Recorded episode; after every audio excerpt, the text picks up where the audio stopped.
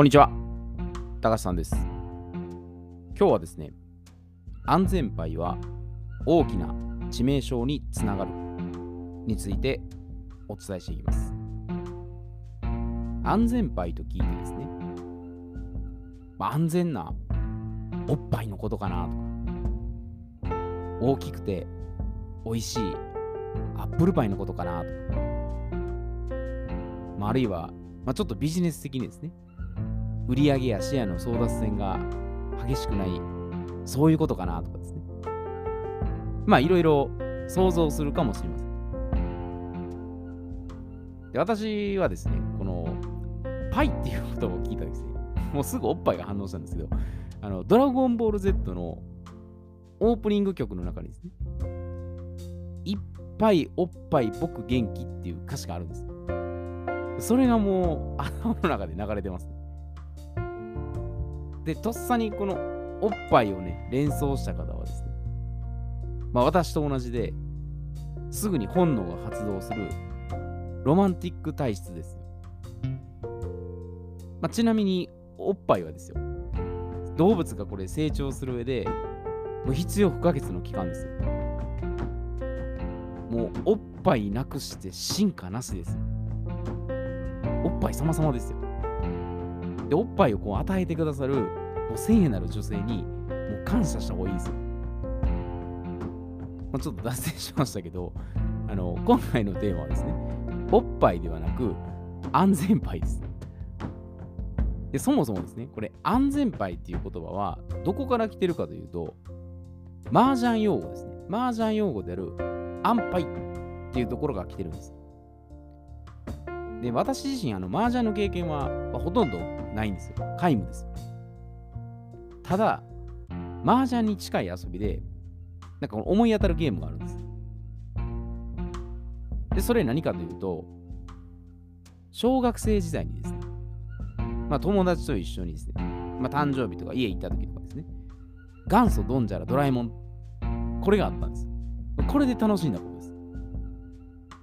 まあ、長見子供向けですけど、麻雀の本質とは同じです。で、麻雀における安牌っていうのは、そのパイを捨てても相手が上がることができないと思われるパイのことなんです。で、そこからですね、安心とか、ノーリスクとか、心配がないとか、無難なこと、まあ、という意味に転じたんです。もうざっくり言えばですけど、大丈夫ですとか、問題なし、まあ、ノープロブレムス、そういうことですね。日常会話でですね、こう稀にかもしれないですけど、まあ、某有名中華料理店のメニューで、まあ、ここのお店のね、その天津飯を選んでおけば安牌だと。か、彼女の誕生日プレゼントにはバラの花束を渡せば安牌だと。か、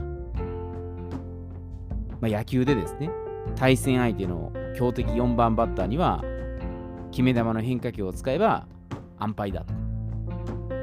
まあ、こういった使い方ですね、用いられることがあるんです。まあ、ただしこれ、安牌っていう言葉は、良くも悪くもですね、どちらにも捉えることができるので、やっぱ使い方に注意するってことです。人によってはこれ、不快に取られる場合もあるかもしれないです。で、まあ人はですね、こうできれば、まあずっと安牌状態であってほしいっていう願う生き物なんです。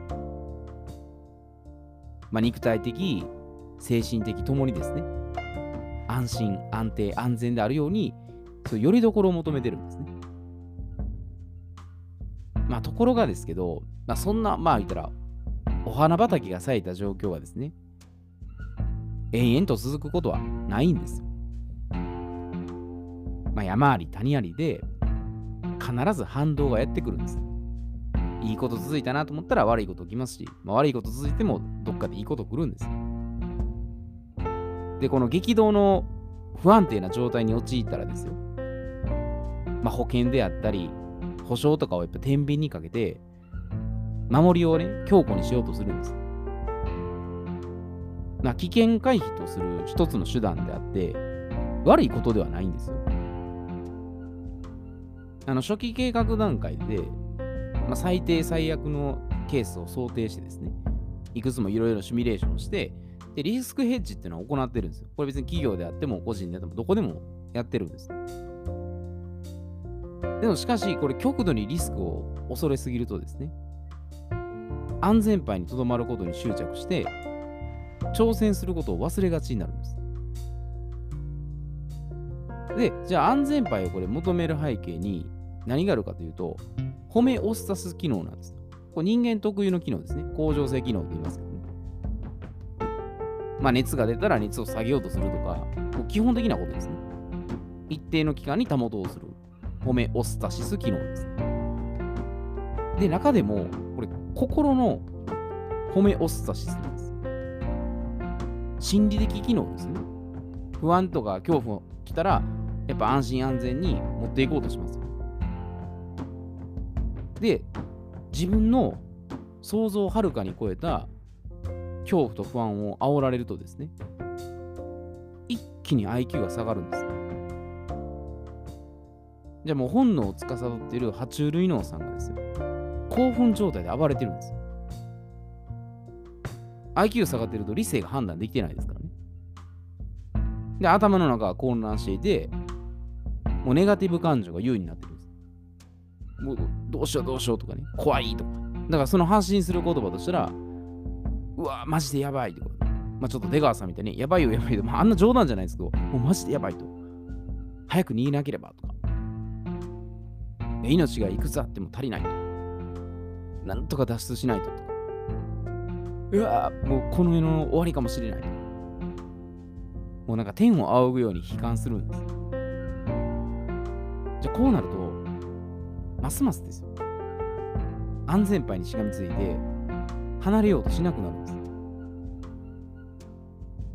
でもしかし、現実は甘くないんです。安全牌を選択した途端にですよ。恐怖と不安は必要に追いかけてくるんです。だから恐怖と不安から逃げれば逃げるほど地獄への案内が増してですね、余計に悪化するんですよ。でもかといって、じゃあ真っ向から敵視してですね、このクソ野郎恐怖と不安のこの野郎とか言って、もうグーってなってですよ。もう強引に戦えばいいっていうものではないんです。で、それはもうファイトアフライトです。なんか変に戦うか逃げるかっていう、もう極端ですよ。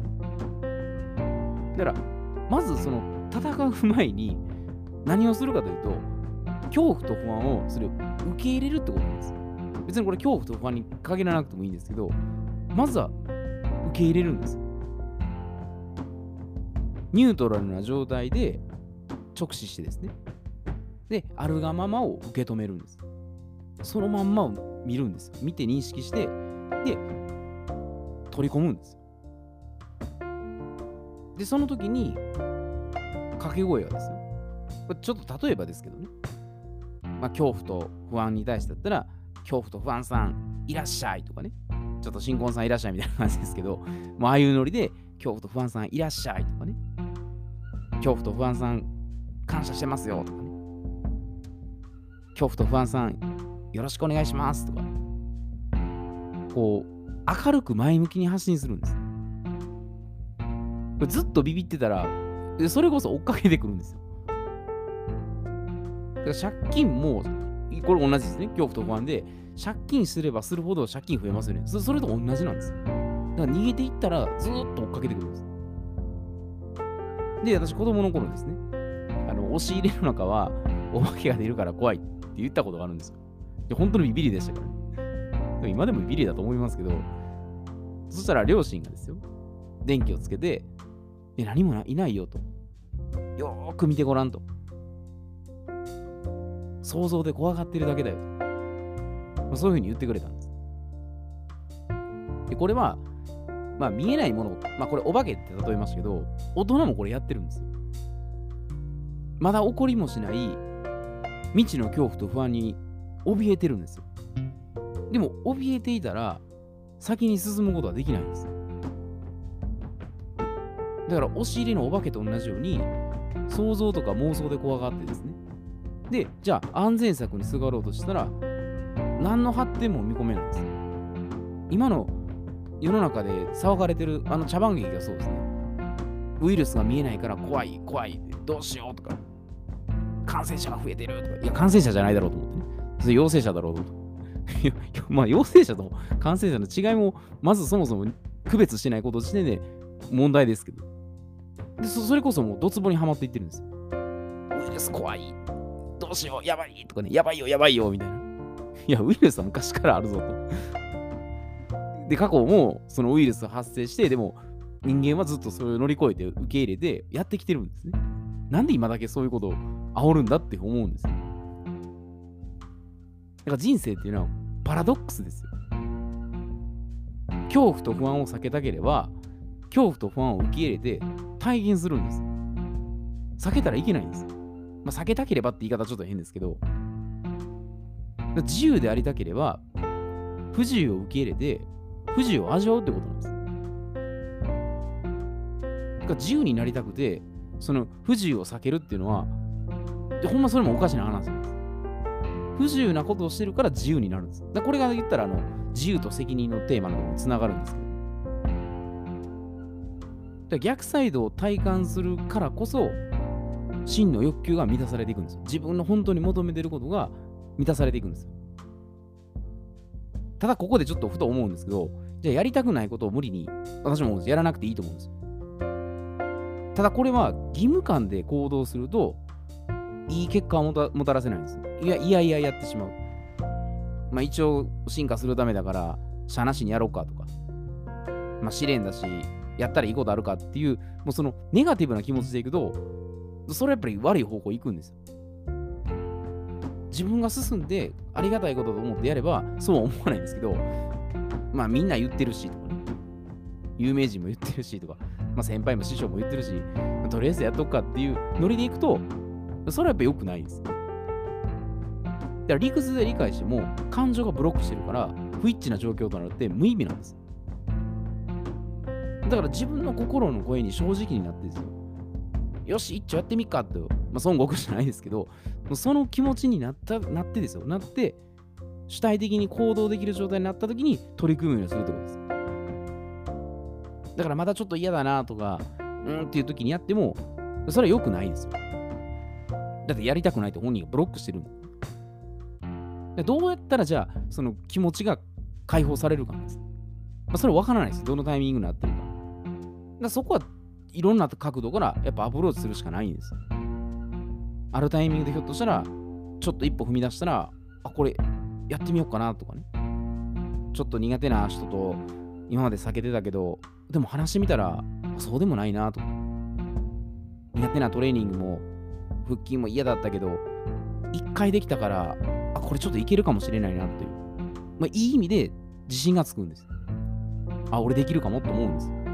まあ、それで天狗になっちゃいけないんですけど、それはやっぱ自分でそこを選択して何かやるしかないんです。でそそれをやらずに、なんかあの、なんでしょうね、短期的に楽してなんとかっていうのは、ちょっとこれはまた矛盾しますよね。だから特別大きなリスクを背負って、もう果敢に挑む必要はないんですよ。小さなリスクを取ってから、徐々に段階を上げて、そういうふうに近づいていけばいいんですよ。からノーリスクで、なんか入りたんを痛いって考えること自体無謀なんです。そんな美味しい話ないですよ。誰でもリスク取ってますよ。で、多少の犠牲を払うからこそ、リターンを獲得できるんです。もうトレードオフなんです。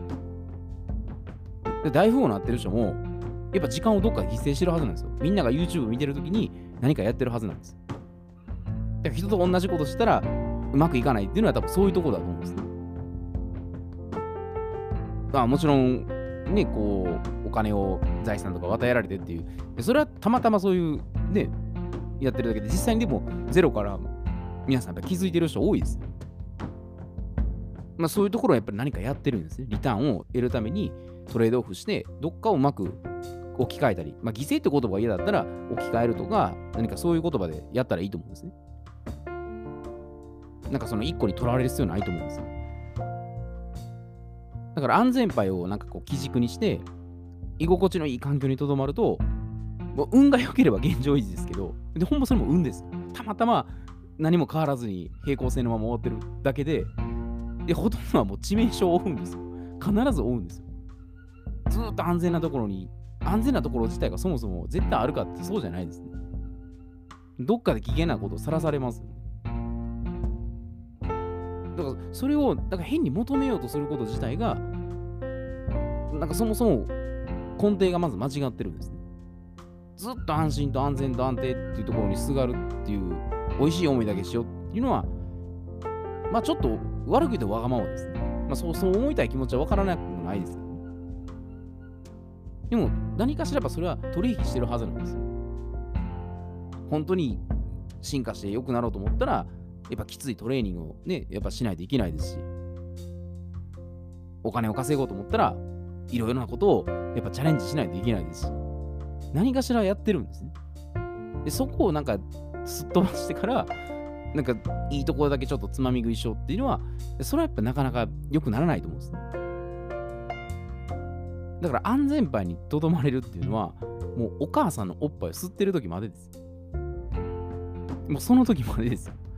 お母さんのおっぱいを、なんか小学校3年生ぐらいまで吸った方がいいっていうのがある聞いたことありますけど、母乳が一番いいっていうのあるんで、でもそれ以降は、もう自分でやっぱりもう安全牌を切ってですね、リスク背負って、なんかしないと変わらないです。だから、おっぱい吸いたい、まあ男性陣みんなそういう願望ありますけど、私もありますけど、なんかモードをやっぱ切り替えて、まあ、集中していくってことしかないと思うんですね。だから安全牌っていうね、一つのその安全ラインを何かしら、まあ、日本って特にま求めようとするんですね。まあ、あの健康保険も制度とか年金とかも全部そうなんですね。うまくレールに沿って、でそれをかけてれば、もう絶対もらえるだろうっていう。いや、それはだからお金払ってるからリターンでもらえるっていう、そういう前提ですけど、でもそれは国が成り立ってるっていう、その体ですよ。で潰れたらそうじゃない。でも絶対潰れない。絶対とも言い切れないですね。で保険をでもかけるっていう、そのシステムも、やっぱりなんか限界値はやっぱあると思うんですね。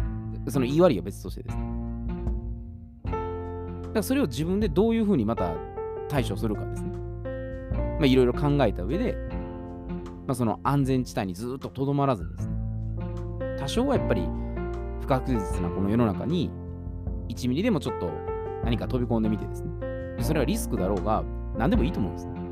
ちょっと違うことをやってみて、で、初めてそれでリターンというものが得られると思うので、まあ、その、おっぱい吸いたいのもね、もう本当にほどほどに止めてですね、まあ、少し冒険していくのも、まあ、いいところじゃないんかなというふうに、まあ、そういうふうに私は思いますね。えー、では今日はこれで失礼いたします。